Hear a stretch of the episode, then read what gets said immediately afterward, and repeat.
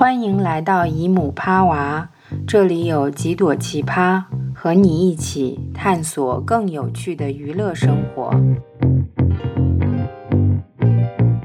那这次呢，我们请到了两位嘉宾小龙和冲来跟我们一起讨论两部电影以及这两个华人导演的其他的电影。首先，我先请两位嘉宾做一下自我介绍，可以请小龙先做一下自我介绍吗？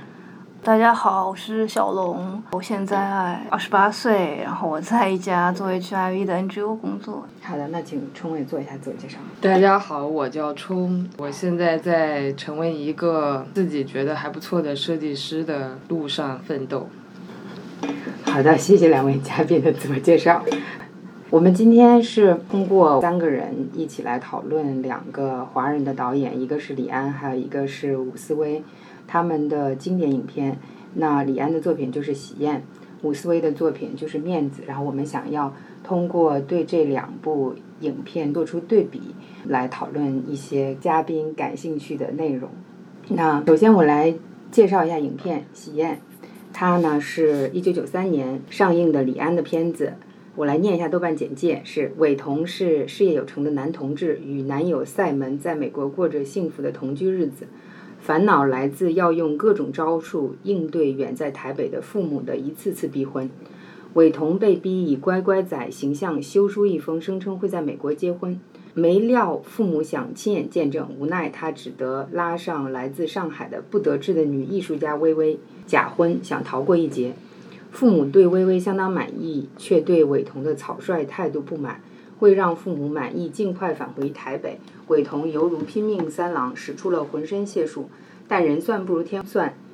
不断的波折使得父母的返台日期一次次推迟，令他和赛门的感情亮起红灯，而微微又意外怀上了他的孩子。似乎伟彤在强大的父母面前，只能选择去做一个表面正常的男人。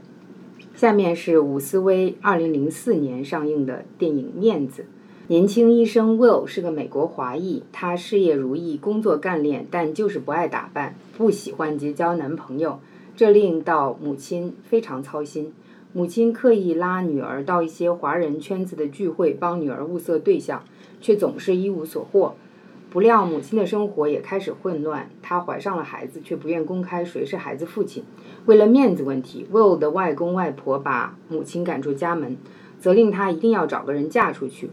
于是妈妈投奔到女儿门下，暂时寄居在此。女儿开始四处网络男人相亲。除了母亲的事情让 Will 烦恼，他还有一个秘密需要苦心遮掩。自己女童的身份恐怕会让思想传统的母亲接受不了。于是 Will 和女朋友开始转战地下，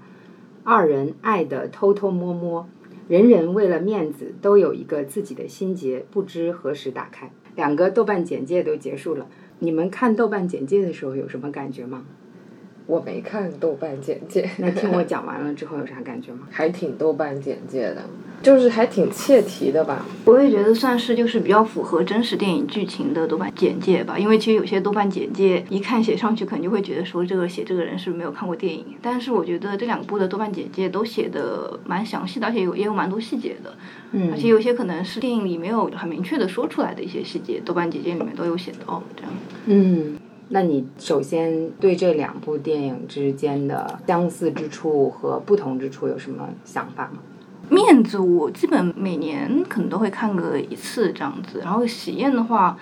我上一次看可能是大学三四年级的时候，然后第二次看就是这个时候，准备要写一些东西的时候，我就发现原来这两部片子相似点还挺多的，因为写着写着就发现其实。不是说很具体细节，就是一些大的框架都是蛮像的。嗯，你说的大的框架指的是什么？就比如说，首先他们都是有一个华人的小孩，然后这个华人的小孩的能力都是比较强的，然后已经可以自己独立在美国生活了。然后呢，这个华人的小孩呢，都有一些父母给予的结婚的压力。然后另一方面呢，这个华人的小孩的父母家庭都是在某个圈子里面比较受尊重的一些人。对，所以这某种程度上也是所谓的面子的来源吧，所以他们可能会想要保有一些面子，或者说不想要丢了某些面子。这些华人的小孩，他们原本在美国的生活都是比较独立的，但是突然某一天，他们的父或母亲就加入了他们一起生活，从而开始了一些故事。还有就是这两个华人的小孩都有一对。相对而言比较稳定的亲密关系，然后另外就是他们的伴侣家庭方面的压力都比较小，然后这某种程度上也成为了后面就是两位伴侣之间产生矛盾的一个点。因为父母的加入产生了一些矛盾，所以他们的伴侣都有一些远离他们的情况出现。后来又有一些重大事件的发生，这两位华人小孩就都决定。和妈妈出柜了，但可能面子，因为他也不能跟爸爸出柜，所以也是是跟妈妈出柜这样子。最后呢，这两个家庭都选择了接受，两个华人小孩也都跟伴侣之间就是皆大欢喜的感觉。还有一个点就是，他们原本看似保守的父母，其实都有一些自己的小秘密，所以我就觉得就是大的这些框架都还蛮像的。嗯，你刚说你每年都会看一次面子，为什么会？比较少见的亚洲面孔的说华语的女同志的 happy ending 的有爱情的描写的有床戏的同志的电影，可能就只有面子了。哦，这样说好像确实是的啊，就是像香港、台湾拍摄的片子，好像很多最后也都是没有办法在一起的这种情况，所以这个是最后在一起的。哎，那我确认一个事情，就是面子他也是台湾的那个家庭吗？因为我知道喜宴是台湾的家庭，不是台湾家庭。他没有特别的说出来是不是是不是台湾的。嗯，呃，我觉得他可能不是台湾的家庭的原因是我印象特别深刻的是外婆这个角色。嗯。外婆一直是在强调她自己做妇女工作怎么怎么样。嗯。我不太清楚早期台湾的这个妇女工作是怎么样子的，但是在一九四九年以后，其实大陆的。妇女工作做的相对是比较风起云涌的，然后有很多妇女干部，嗯，不管是她说话的方式、对待生活的态度，都是很像这个外婆的。所以至少从最老的那一代来说，至少她是在大陆做过一些妇女工作的。我觉得是两个家庭的移动的路径不太一样，像喜宴中家庭移动的路径可能是。呃，父亲母亲从大陆到了台湾，然后可能在台湾生下了伟彤，或者说在大陆生下了伟彤，然后伟彤还很小的时候一起到了台湾，然后后来是伟彤自己一个人去了美国生活的。面子的移动的路径，我觉得应该是直接从大陆到到美国的，比如外公外婆啦，跟妈妈他们肯定一起去的。然后 Will 可能就是直接在美国出生吧，或者说很小的时候就到就到美国去了这样子。嗯，这样算的话，可能是一九六几年的时候去美面子的。外公外婆来说，面子的里面外公也有提到一句，说我当时在那么艰苦的情况下把你从什么那边带过来之类的。对。所以你可以想象一下大陆艰苦的情况有哪些时期呢？那大概就是某些艰苦的时期还挺多的，这个很难判断艰苦的时期。那冲觉得有什么相同跟不同的地方呢？这两部片子，因为我是昨天重看了一遍《喜宴》嘛。呃，给我感觉是觉得面子里面的这个外婆的角色和喜宴里面的这个妈妈的角色还是有点不太一样，就是至少在观念上，我可能觉得面子的这个外婆的角色会更现代一点，就是体现在好像他刚去华人的交友会上面，然后别人说他穿的比较像男孩子，然后他外婆就觉得说这个装束没有什么问题。就是让我觉得这个外婆想法跟观念上面还不是那么保守的。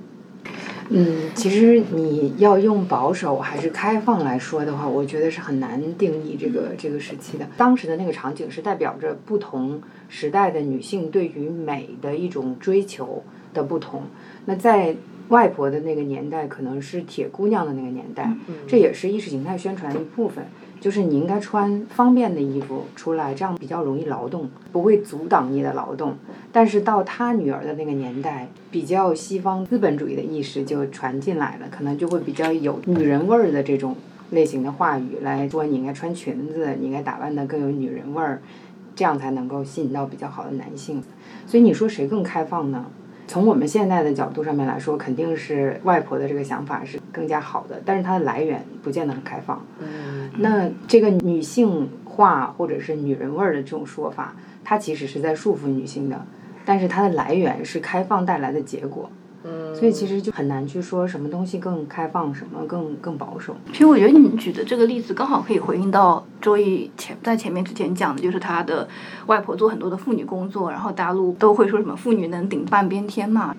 呃，然后我讲到几个对比的，比如说我观察到两部电影里面都有一个关于害喜孕吐的这么一个桥段，在《喜宴》里面就是那个微微说她早上起来不是很舒服，然后伟彤可能这时候就意识到她有可能是怀孕了，但是 Simon 后面跟伟彤吵架的时候就说到你为什么不会有那个安全措施。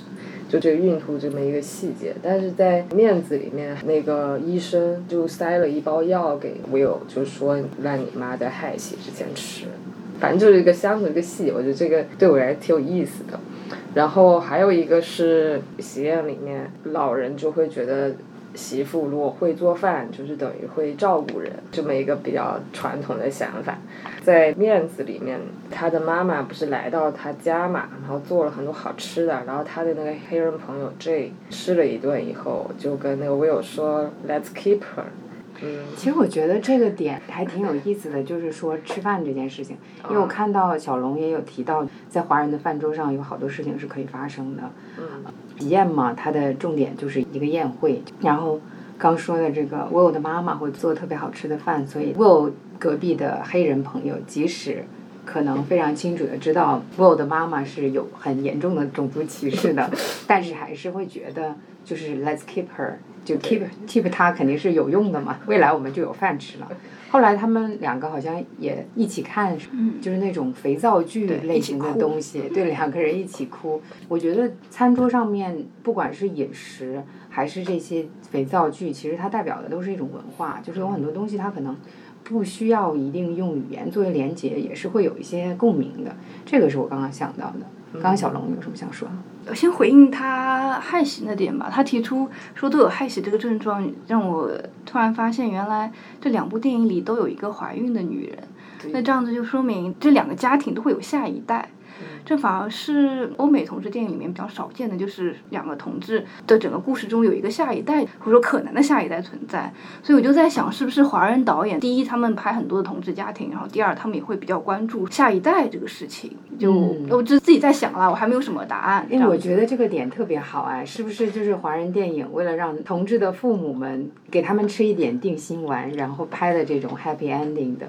电影，最后都是会有下一代的。嗯，虽然 Will 他家的这个下一代是他的妈妈生的，但是喜宴的这个一对 gay，他们两个都不具备怀孕的能力，他们的下一代是一个第三方生出来的。然后这位女性在明知道这个孩子有可能会摧毁她追求艺术的梦想的情况下，还选择自愿的留下了这个孩子。这个对我来说是我在喜宴这部片子里面觉得最没有办法接受的一个部分。就我比较悲观的想的是，吉恩可能是不是为了一个 happy ending 把这个电影嗯往这样的一个情节去拍？因为像你刚才讲的，就是她怀孕嘛，后面这个老父亲是故意安排了这么一个，感觉这前面都是一场戏，他要是不演这场戏，他可能就得不到这个小孩。那如果是一切为了小孩，然后跳过了同志的这么一个话题的话，那我不知道怎么。再去评价这个电影。呃，我再沿着你刚刚说的这个话再往下说一点，就是我觉得这两部电影都对第三方非常的不公平。在《喜宴》里面对 Simon 微微，我觉得是很不公平的。一个人是有很工具的一个角色，他要建立一个这个来美国的华人的男性是。有很好的稳定的亲密关系的，他是有一定的社会地位的。交往的这个男性 Simon，他也是有一定社会地位的。然后呢，微微就是为了要生一个孩子，为了满足这个爸爸他想要孙子的想法。然后另外就是这个 Vivian，Vivian 对我来说就是一个比较脸谱化的角色，一个完美女朋友，就是可以忍受这个还没有认清楚自己的想法。跟需求各方面的这么一个主角，然后一直作为一个非常 supportive 的一个女朋友来出现，所以我觉得这几个角色相对来说都不是特别的丰满。我不太会这样子觉得，哎，特别是关于 Vivian 的部分，我觉得他一开始对于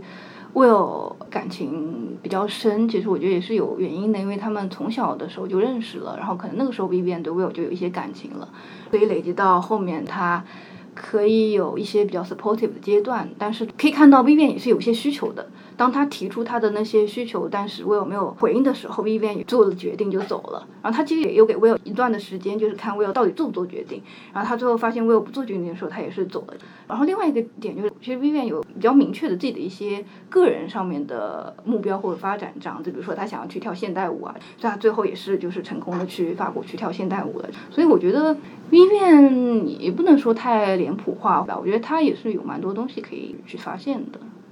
嗯嗯。其实微微她从不要小孩到最后又有点要小孩的这个阶段，其实我好像有点没有办法明白说他这个转变是如何产生的。然后 Simon 的话，其实我倒觉得他跟 Vivian 也有点像，因为就像我刚刚讲的，就是他们本来都是一段很稳定的感情，然后出现一点矛盾，然后两个人就都会选择稍微远离一些他的伴侣这样子，但到最后就都还是一个 happy ending，所以大家都还是很快乐。嗯，我觉得。应该说，Vivian 跟 Simon 都是特别榜样型的伴侣，就是我们都希望有一个这种类型的伴侣，在我们犯错的时候，一次又一次的原谅我们，给我们机会，让我们能够改正。最后也希望我们自己也能是自己关系的导演，可以让他们不要走。我觉得也不是原谅，因为最后伟彤跟 Will 他们也都是做出了一些转变的，像是伟彤是跟他妈妈出柜，然后 Simon 在旁边听到的嘛，然后 Will 也是他愿意在。一大帮华人圈子里的注视下面，就是跟 Vivian 接吻，所以我觉得这两个人都是在自我认同上面以及亲密关系上面都做出了非常大的转变，然后他们的爱人才会再跟他们建立起一段关系。嗯，冲怎么看呢？就我挺认同小龙说的，Vivian 跟 Simon，就是他们的个性什么的，是不是在美国本土生长起来的环境所带来的这样的一个特质？微微肯定过去想要求绿卡和身份嘛，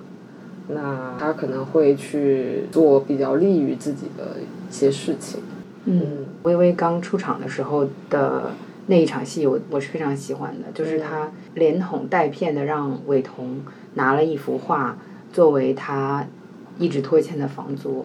然后我觉得这一场戏是把微微的性格表现得非常非常的明显。她是一个这样子的女性，她是一个艺术家，然后她现在是有经济方面的困难的，她也很希望自己能够有一个绿卡，一直都在找人结婚。就这一场戏，我觉得微微的性格非常的丰满，但是她后来的转变对我来说就是非常单薄的。她要跟伟彤结婚，她跟伟彤上床，我都能理解。但是他开始对伟彤的上一代产生了感情，后来还对他肚子里的这个小婴孩产生了感情，不想把他打掉，想把他生下来。这些我觉得都是需要更多的铺垫，我才能够接受的。就微微这个人物，我总体来说是很喜欢的，但是我觉得还是欠缺一点儿，就需要补进去的一点点东西。我看到小龙有提到的一个部分，就是说对面子中的铃声印象特别深刻。就是 Will 的手机铃声嘛，因为面子一出场就这个手机铃声，就噔噔噔噔，然后才接入背景音这样子。嗯。对。然后呢，这个手机铃声也是每次 Will 跟 Vivian 谈恋爱的时候打扰他们的一个东西。然后每次 Will 听到这个铃声，接到这个电话就要走了。对。嗯。就是这样子，就我觉得蛮有趣的一个东西了。哦，你这样说，我才注意到，我觉得还蛮蛮巧妙的。冲有什么印象比较深刻的部分？我可能就跳到两部剧对外国人这个看法。就像你刚才前面讲的，就是在面子里面，妈妈对黑人可能有一些种族歧视。然后在喜宴里面，他们不是给伟彤安排了一个女孩嘛？嗯。然后那个女孩不是在经过跟伟彤的见面之后，其实就知道了他是同性恋。然后他后来跟他聊天的时候，就有带到说他跟她情况也一样，就是也有一个不能讲的洋人男朋友。嗯，那给我的感官就是中式的父母家庭可能不太接受自己的小孩跟外国人谈恋爱或者结婚，也包括你像中国人到了美国之后，其实也在比如说在法拉盛中国城可能有一个自己的聚集地，相应的中国文化可能也是在生根发芽。像伟彤他可能早前已经在台湾有过这样文化的一些。啊，洗礼，那他可能价值观里面也有这么一部分的呈现，但 Will 可能相对来讲这部分呈现会弱一些，他可能直接在美国长大的，但他也逃不开法拉盛那样一个中式价值，可能他们也想逃开，但是也没有办法逃开。嗯，你说伟童有受到什么价值的洗礼，指的是？就是还是会受家庭的影响比较深吧，就还是会先要照顾好家里的感受，可能家庭的责任什么的，他可能会把这些排在第一位嘛。嗯，那他相对来讲可能会忽略 Simon 的感受。嗯，就是他把他自己的原生家庭的问题，就不管是什么东西，都是把他的原生家庭摆在他自己的这个小家庭之前的，嗯，优先级是要更之前的。对。嗯，然后你说 Will 也是这个样子的，Will 给我的感受是会受这样的影响，但他没有伟童那么深吧，我觉得。嗯，因为伟童的朋友圈子我不太看得到，我一看到的一个就是好像跟 Simon 还蛮好的一个白人小男孩儿，呃，还有一场戏是他见到他之前的老同学，然后很明显他们之间是并不熟的，所以我想伟彤的朋友圈子应该也不是特别华人的。嗯。那 Will 的朋友圈子好像也是，我有看到他的同事都是白人、黑人，然后他的朋友就是他的邻居也是黑人，就不是华人的这种情况。然后这个是你刚说了之后，我去回想能够想到的。还有一个关于在这两部影片里的外国人的点呢，就是我发现，在李安的这个片子里面，华人的另一半都是非常非常的喜欢华人的文化，尝试去学习华语，然后还会慢慢的被这种孝道跟这种传统的华人的文化影响的这种情况。因为我看推手的时候，就是老公他是明显的非常孝顺的儿子。他爸不管说什么对还是不对，他都听着，然后非常有选择性的传达给他的白人妻子。然后他的白人妻子呢，就是一忍再忍，忍到最后这个老头离家出走了，然后遇到了什么问题，他还会责怪他自己。有一场戏他对他自己的另外一个白人朋友说：“我责怪我自己。”然后另外一个呢，就是 Simon，Simon 也是特别特别支持伟童的，就是知道。他有这样的一个家庭，这个文化就是这个样子的，所以尽量去说中文，跑前跑后的接送，甚至连自己的男朋友的结婚都是一手操办的。所以我觉得，就这个现象还挺有意思的吧？哎，这样说起来，其实伍思薇的《真心半解》里面的两个未来有可能会成为伴侣的人，这个男孩跟这个女孩也都特别的 supportive 的这种这种角色。嗯，我觉得，因为他们。交往的人就是华人嘛，那你跟这一个人交往，那你肯定首先必须要对他来自哪里，或者说是出生在哪里，或者说是整个背景的文化要有一定的理解吧，不然你没有办法跟一个你完全都不了解他是从哪里来，或者说是他是从什么地方长大的，他是从怎么样的一个结构下生长出来的人，你完全不了解这种东西的话，你是没有办法跟他交往的。然后，如果你对于他的这些文化背景不认同的话，你也是没有办法跟他交往的。而且，主要是因为喜宴跟面子这两对亲密关系都还算是比较稳定，或者说可以说是甜蜜的，所以在这样的亲密关系下面，我觉得对于对方的这种出生背景有一定的认同，甚至说是喜爱以及接受，都是蛮正常的。应该就是两个人相处之间，就是自然而然会发生的一些事情，很难说哪哪个是因，或者说是哪个是果。嗯，我自己印象特别深刻的有几个场景吧，有一个场景是呃面子里面，外公有一次在一个聚会的这个场上，是谁跟他说他女儿是不是现在正在经历更年期？然后这个老头子说我们家没有更年期的问题，更年期是美国人发明的玩意儿。我当时听到这个的时候，我就觉得。还挺惟妙惟肖的，真的是老一辈的男性，特别是他有一定社会地位的话，真的是非常的有可能会说这样子的话的。嗯，还有喜宴里面，婆婆跟顾薇薇有一场戏，婆婆劝这个薇薇说：“女人毕竟是女人，丈夫跟孩子才是最重要的。”然后顾薇薇是斩钉截铁的说了一句：“不一定。”所以其实后面他又去选择把这个孩子生下来，就会让我觉得，其实有很多让我没有办法把逻辑理顺的地方。刚刚一直有说到，就是不理解微微为什么会想要生下小孩的这个转变，就突然让我想到了一场戏，就是微微跟她的妈妈打电话。嗯其实从这场戏里面可以看到，就是微微跟她母亲之间的一些关系。哦，我我有点不太确定，说这场母亲打电话的戏到底是出现在微微怀孕前还是怀孕后了。如果是怀孕后的话，呃微微愿意决定留下小孩，是不是也跟她的家庭有一些关系？但这个我就也得不到解答，因为其实。微微的背景相对而言是比较少的。第一就是片子里面其实没有特别点出说他是从大陆哪里来的，但简介里有说到他是从上海来的嘛，但也没有特别写到说他为什么要来，他来了多久了，然后他为什么想要来美国画画。他最早的时候，他是通过什么样的方式来的？他他的钱是从哪里来的？我觉得就是基于这个时间上面来算的话，可能微微为什么来美国是一个不能说的事情，所以就是导演没有把它点出来。然后他为什么来美国画画，好像之前有特别简单的讲过，就是什么想要自由的追求自己的艺术梦想。他的背景可能就是两三句话讲完的。来自上海的这个事情，可能很大一部分程度上是来自于他跟他妈打电话是用上海话讲的。如果你你听不懂上海话的话，你是不知道他是从哪儿来的，反正是某一个讲方言的地方。他的个人历史是出奇的少的。然后小龙有提到面子里面说的，至少薇远嫁了一个医生，就想请你展开一下。是 Vivian 爸爸跟 Vivian 妈妈说的，就就这句话就会让我想到，就是华人父母对小孩的期待是什么，然后他们觉得小孩好的生活是什么，就是为什么觉得小孩是同性恋没关系，至少他嫁了一个医生，就是为什么这两个事件之中会产生这样的语言的连接。暂时没有办法给出一个答案，但是我提出来就引发大家的一些思考吧。从小龙刚才讲的那个延伸一下，我感觉是家长可能对自己子女是同性恋的一个不安全感，他们可能会觉得，如果你生活的好，那你是同性恋，那他们多少还觉得没有那么惨。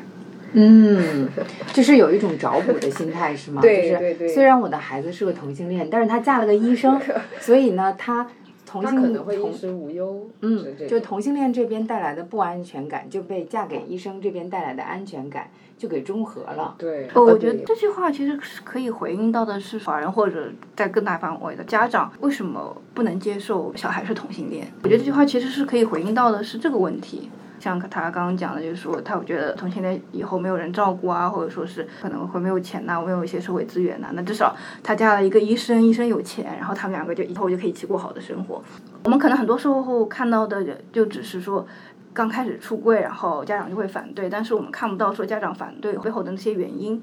所以其实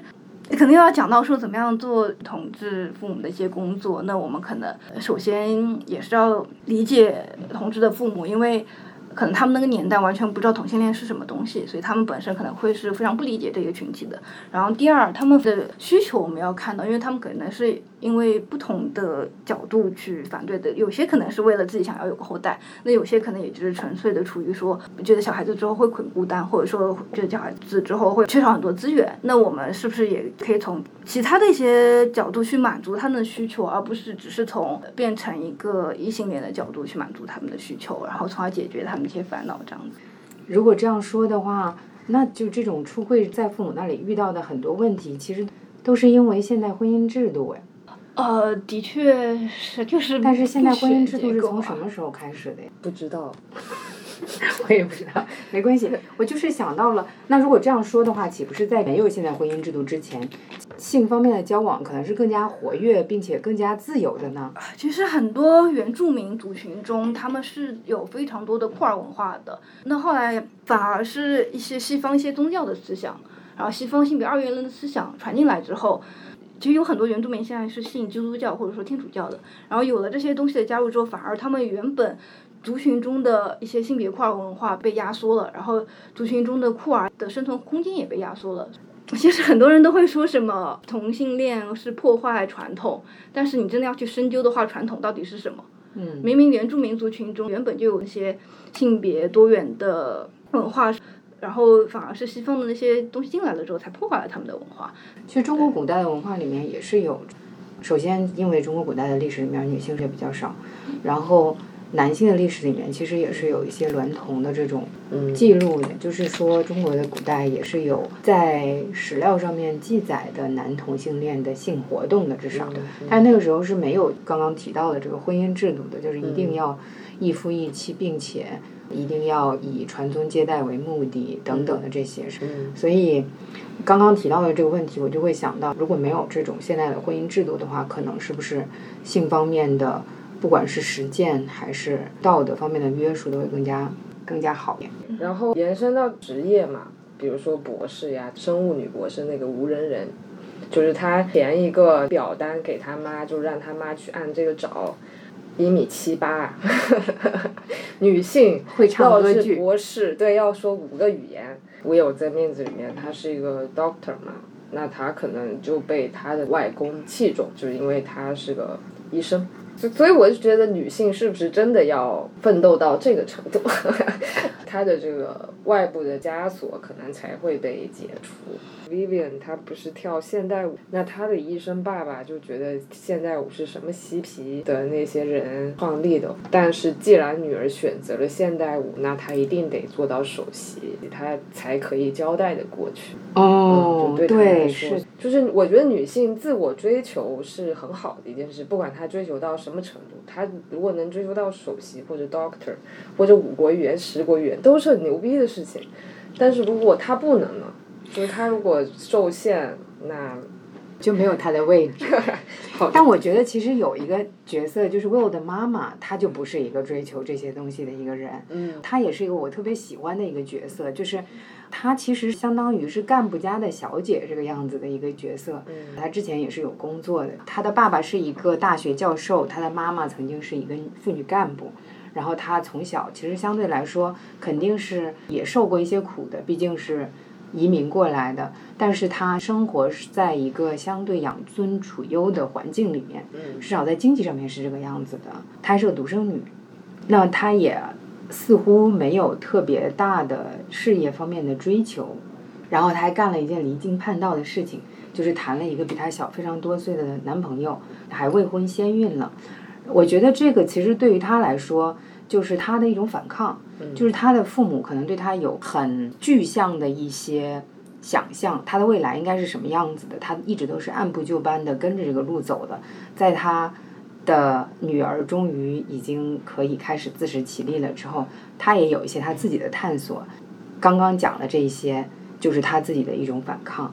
然后我觉得，其实你说的这种，就是会五国语言又会唱歌剧，就这种一个女性，在一个可能相对来说不是特别倡导女性一定要追求自己的事业有多成功的这种情况下，去追求事业的成功，成为一个女博士，可能会让很多的华人男性害怕的这么一个学历。我觉得这也是一种反抗，包括 Will 最后跟 Vivian 和好的这个部分，其实也是一种对于传统、对于文化中的糟粕在她身上的那些束缚的一种反抗。我觉得这些女性都是有她自己反抗的部分的。然后说回到喜宴里面，呃，伟彤的妈妈她是一个旧时代女性的道德典范，还过来教育她的儿媳妇儿应该要像她一样，但是儿媳妇儿当然是不这样同意的。这个微微儿媳妇儿，她从一开始的时候出现的也不是一个那种好像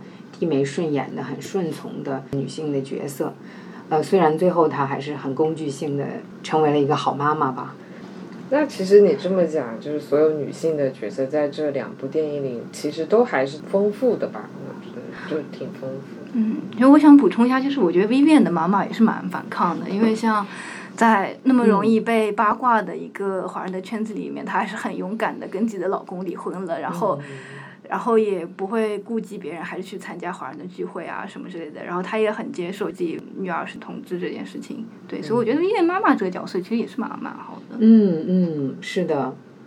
然后还有就是，我觉得面子在《喜宴》这个电影里面，其实也是一个穿插整个电影的非常重要的一个元素吧。就是其实本来他们已经办好了这个，嗯，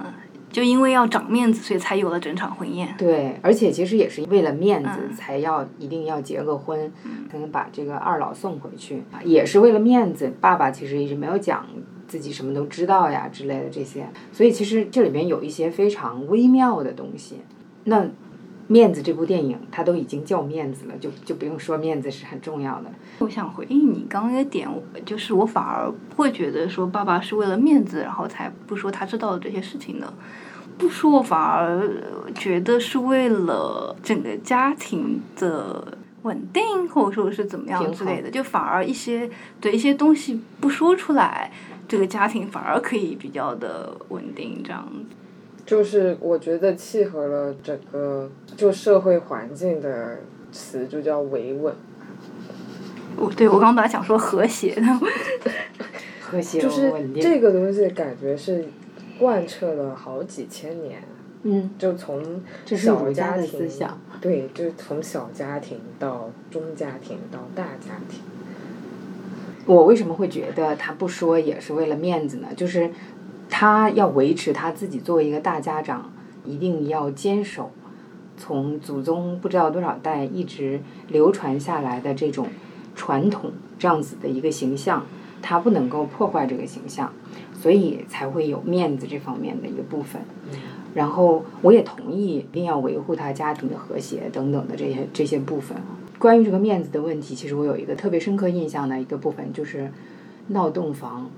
的那个部分，应该说是喜宴到后面闹起来，一直到最后闹洞房，就是所有的这些糟粕都让李安非常形象的演了一遍。而且我自己经历过的别人的婚宴，我都没有见过这些闹洞房啊，或者是把麻将桌支到人家婚房里面去打麻将这种需要堵着门之类的这种类型的风俗，这些我是知道的。但是我觉得李安其实。以非常讽刺的手法，把整个海外华人圈子对中华传统文化的糟粕的坚持表现得非常的好。呃，我突然想到一点可以回应的，就是你从“面子”这个词来看的话，面子这个东西是自己看不到的，都是别人怎么看你的。所以我就觉得，就是是不是华人都是很注重他人眼光的。就是为什么华人都会很注重说别人是怎么看待自己的，或者说我呈现在别人面前是什么样的？先补充一个剧情的一个小点吧，就是其实面子里的妈妈就是蛮要面子，就虽然她未婚先孕或者怎么样，但是呢，妈妈的朋友没有来找她玩，她也不会跟女儿说，她就还是说他们都有来。你都没有跟他们打招呼，然后回应到刚刚就是说为什么那么在意吧？我觉得可以连接到一点点，就是那些成功在海外留下来的华人，那个年代一定都是非常的困难的，而且一定是社会上面的少数，所以他们一定也都经历过很多歧视或者说是不公平的对待，所以他们就更需要去建立起在这个社会中自己一定的。地位跟形象那样子才能够更好的让自己以及自己的下一代生存下去，所以这可能也是一个呃面子的来源。嗯，跟着小龙刚刚说的这个继续往下说的话，其实是想要建立一个自己的社群，然后这个社群的非常重要的一个连接就是中华传统文化，有很多的儒家的这种体系。我觉得面子其实。跟儒家的礼是有紧密的关系的，就是你在什么样子的位置，你就应该做什么样子的事情。你是父亲，你就应该像一个父亲；你是女儿，你就应该像一个女儿；你是丈夫，就应该像个丈夫；你是妻子，就应该像一个妻子。这种类型的礼，在现代社会对女性的要求是比对男性的要求还要更加重的。就像刚刚冲说的，一个女性，如果你想要追求你自己的话。你要么就是去追求那些可能男性无法企及的一些成功，或者是你通过一些其他的方式，在有支持的情况之下做出的一些反叛。这个是我刚刚想回应你的一个点。刚刚说到了这个海外的华人想要在海外立足，其实是挺困难的。然后我也观察到了，不管是面子还是喜宴，还是那个真心半解，也是有第一代移民。在美国立足的这个部分，还有就是推手，其实所有的这些当时移民过去并且能够留在那里的人，他们的不管是学历、经济还是家庭背景都是非常强的，才能够成功的到达那里并且留下来。虽然说在真心半解里面爸爸过得挺不如意的，因为他英文说的不好。但是能够看到他们其实如果放在他们来的社会里面的话，都相对来说是精英的这样子的一个阶层的人。嗯，就回应你这个点，就其实我就会觉得说，这几个导演在拍这个东西的时候，就另外反映出一点，就是说为什么这些在原本的生活里这么精英的人还要出来呢？所以我就觉得他们有可能有一方面也想说，对，呃，但是他们也没有办法说，可能。但我觉得你也可以这样想，就是即使他没有表达这个东西，也很正常，因为这个可以说是他看到的一个现象，就是这些精英他们出国了，好像是自己找罪受一样的，一定要去另外一个国家去过那可能从头开始的这种类型的日子。然后另外一个方面，我觉得反映的是，是这两位导演他们也相对来说是精英阶层或者精英阶层的后代。那么其他的华人移工呢，他们在哪里？我们很少能够看到。华人移工他们的生活具体是什么样子？除了那种九十年代初的那种电视剧里面演的，在那个唐人街的后巷里面刷盘子的这种黑工之类的，我们已经很少看到。可能相对来讲没有怎么受到过教育的，不管是通过什么方式移民到美国或者是其他的发达国家去做工的这些人了。那这些群体里面的同志，他们的生活是怎么样的？我们就更加难知道了。就是突然想到，台湾有一部纪录片，就是记录东南亚义工女同性恋在工厂的生活。鸡婆工厂吗？嗯，就我很喜欢把类似的镜头就做一个类比。在喜宴里面，当天他们结婚要喝莲子茶的时候，Simon 当时他前面有两个人嘛，他就找了一块空地跳过去了。然后就溜到了妈妈的背后，爸爸就皱了一下眉头，他可能看到了这个外国小伙子有一点点不懂礼数的感觉。同样的细节，可能就是在面子里面，妈妈看到 J 就是他的黑人朋友把鞋子丢到了那个门口，然后他也是皱了一下眉头。好的，我就分享这个细节。对，我觉得这个其实也是能够体现传统文化的一个点，就是他毕竟是客人，你不能直接训斥他。嗯，因为他不是我们自己家里的人，所以我就只能用皱一下眉来表现我自己的不满。喜宴里面还有一个部分，就是我发现伟彤、微微和 Simon 这三个人的关系里面，其实对 Simon 的感受的描写是比较多的，然后他的台词相对来说也更多一些。那伟彤就不说了，他是主角嘛，但是微微的感受的描写是非常非常少的。然后我觉得这个其实是一个应该多加描写的部分了。还有就是我对这两部片子的主角都不是很喜欢，我觉得他们俩都有点渣。伟彤我记得很清楚的就是，首先他住在 Simon 那里，然后他的父母过来，然后拖着不解决他们之间的问题，还跟微微怀上了孩子。他在出柜的时候跟他妈说：“他说是你把我生成这个样子。”我听到这句话的时候，我就觉得这太渣了。就是那种不管这个事情他是对还是错的，如果我需要去责怪一个人的话，那我就不会说是我自己的问题，我肯定是要责怪你的。我觉得这个在华人文化里面可能是由父母影响，就是我感觉父母一辈如果他们遇到他们解决不了的问题，我觉得他们是会。把责任推在，因为孩子最方便嘛，离他最近。那孩子如果也是这样，是不是受了父母的影响？你这样说倒是也是有可能的。关于面子里面的 Will 这个角色，我也不是特别的喜欢人物性格。这个人物他相对来说是一个一直有点在犹豫跟摇摆的一个情况。他可能是真心爱 Vivian 的，但是他并不能够特别好的来处理他跟 Vivian 之间的感情，跟他自己的家庭之间的关系。然后他就不去处理这个事情，他把这个责任留在那里，让别人来处理。所以我会觉得他很渣。这个里面也有一个部分是跟喜宴里面伟彤跟他妈妈出柜的那里有一点相似的一个部分，就是当 Will 跟他妈说我是女同性恋的时候，妈妈说的是我不是坏妈妈，所以我女儿不会是同性恋。所以其实这两个是有区别的嘛？关于这两个电影的主角，你们有什么想要分享的吗？嗯，我对于主角没有什么评判，也没有什么喜欢或不喜欢的。我比较多就是在看看故事吧。嗯，你呢？一个电影的主角吧，通常不是我最关注的那个角色。嗯，那在这两部电影里面，你比较关注哪些角色呢？我很喜欢看到电影里面那些明媚的角色。嗯那在那个喜宴里面，除了 Simon 之外，那个无人人是我觉得比较明媚的一个角色呢。嗯就他虽然戏份比较少，他不是被叫毛妹嘛，嗯然后他开始的时候就已经知道了跟他相亲的这个人是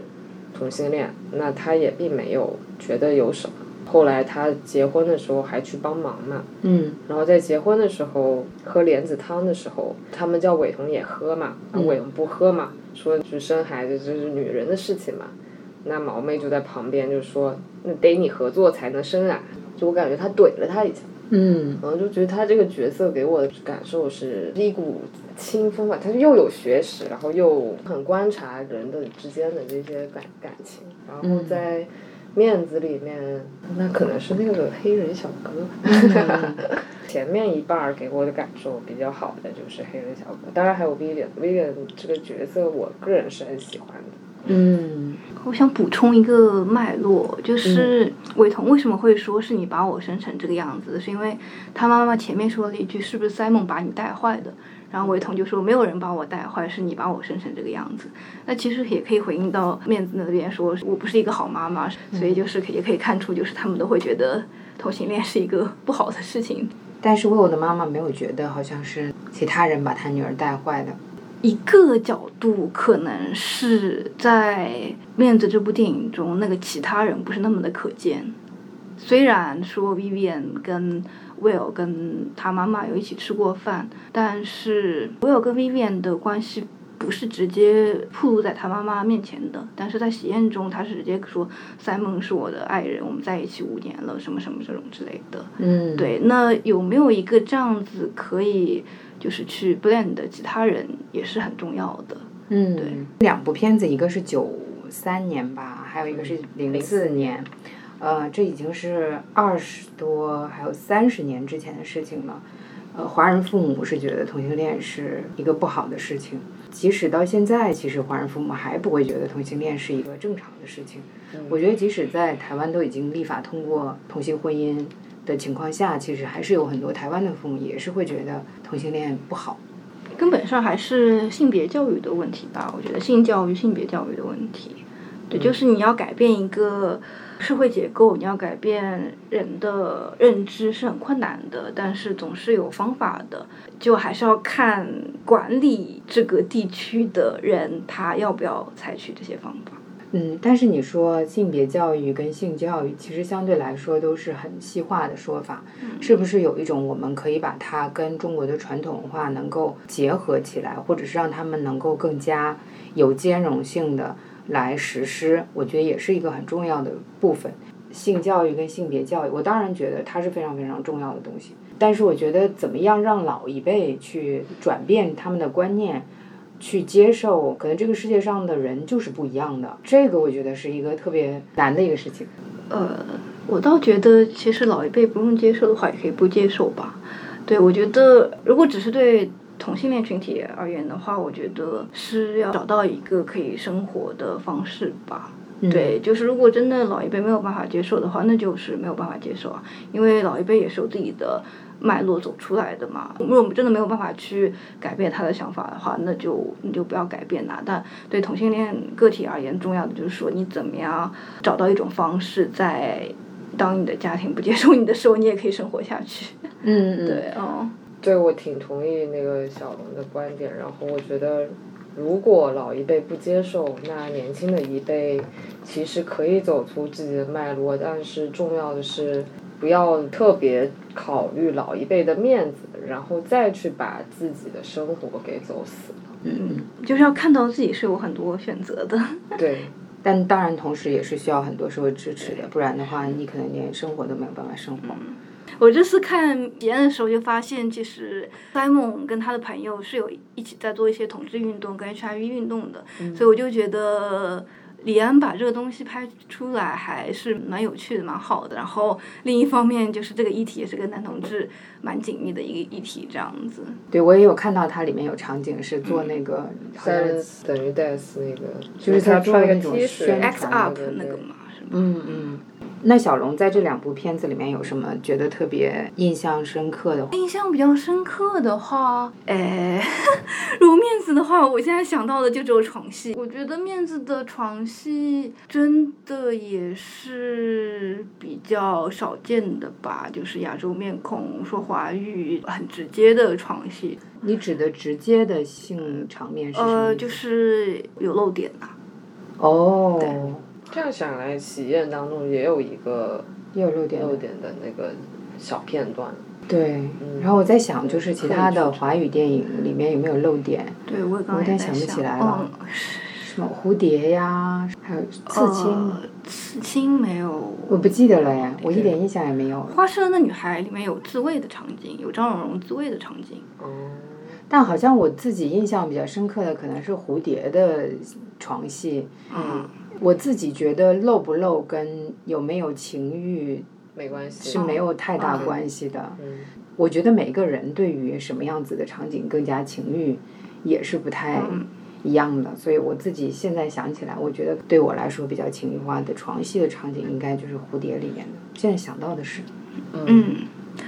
我不过面子里面有一个桥段我一直没有看懂，就不知道你们有没有记得，就是我有手术做完，然后赶去 Vivian 的生日 party 嘛，打开门。然后 Vivian 就对 Will 说什么你晚到了，Will 本来以为自己要走了，这时候镜头给了 Vivian 房间里的两束花，嗯。这个时候 Will 好像就突然懂了什么了，然后他就说不如我陪下来陪你一整夜，所以我一直都没有看懂的就是镜头给到花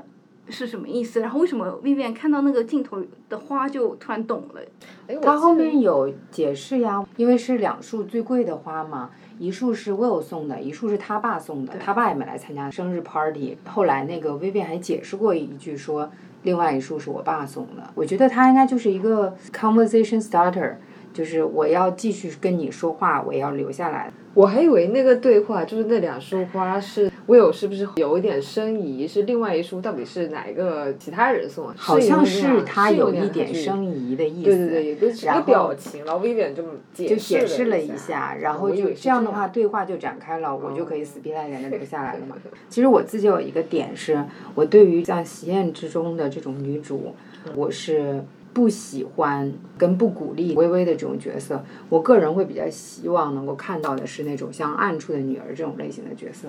就是哪怕我生了孩子，但是我现在为了我自己的事业，我也要抛下我的孩子，我去追寻我自己的那个事业。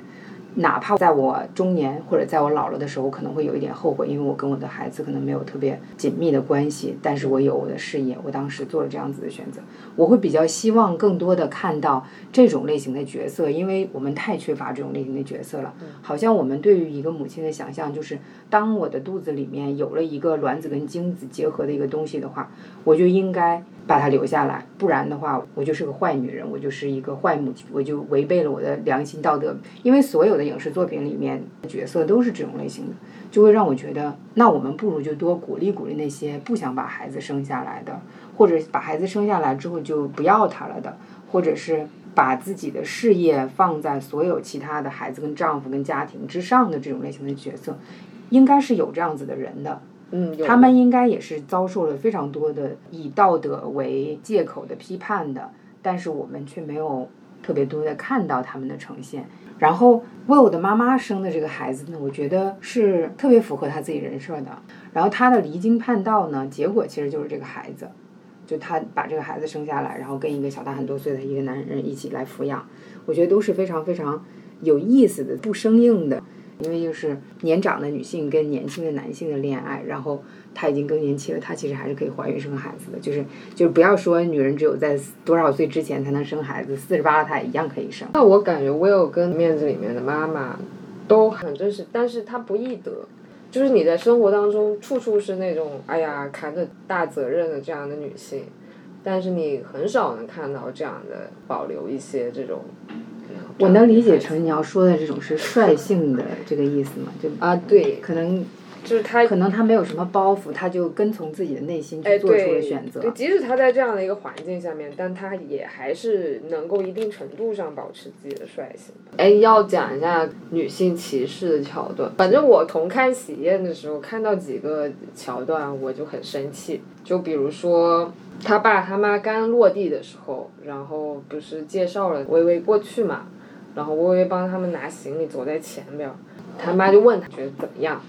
他他爸就说不错，能生能养。啊，但他爸后来对微微的职业没有什么其他的说法，就是他觉得他是个懂画的人，懂他字的人。然后两个导演都选择了同性题材，当然李安在之前的那个文章或者报道当中有说，他只是觉得故事比较吸引他，所以他就拍了一系列的这样一个同性题材电影。他确实不是刻意要去。描写同性恋的，但他就是故事里头是有同性的角色存在。你的意思就是说，他不是因为这个议题去拍摄跟同志相关的片子？这不是他的本心。他只是看到这样的故事，觉得很吸引他。包括断背山也是，除去导演，有很多艺术家也是这样。他们在做一些作品的时候，还是会用彩虹的元素。他他本心不是因为为了要声援什么哦，可以这样这样理解吗？就是说，你的意思是指他们不是为了同志群体，不是为了同志群体的权益拍这些电影，而只是因为这是一个故事才拍。然后就可能这个故事让他觉得很不错，然后他来拍，拍完以后反响又很好，然后同时可能也让同志的群体能够被被看见。就这也是一个比较积极的一个事情吧。嗯，我觉得其实这样不是更好吗？就是当我在选择一个我想要拍摄的题材的时候，我想要创作的题材的时候，我不以。同性恋还是异性恋？我不以男性还是女性，我不以这个还是那个之类的做区分，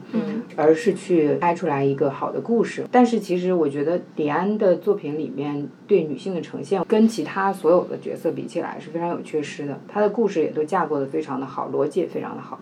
像韩国那部《恋爱谈》嘛，我觉得它就是本身就是讲爱情故事讲的很好的一个电影，但其实同性造成影响的元素不是那么多，但本身就是一个很好的爱情故事这样。然后第二个就是讲到李安对女性角色塑造，就让我想到《饮食男女》，因为《饮食男女》其实里面有非常多的女性。对，《饮食男女》里面的女性角色又多又非常的多样性。嗯。所以呢，就是可以下回分解。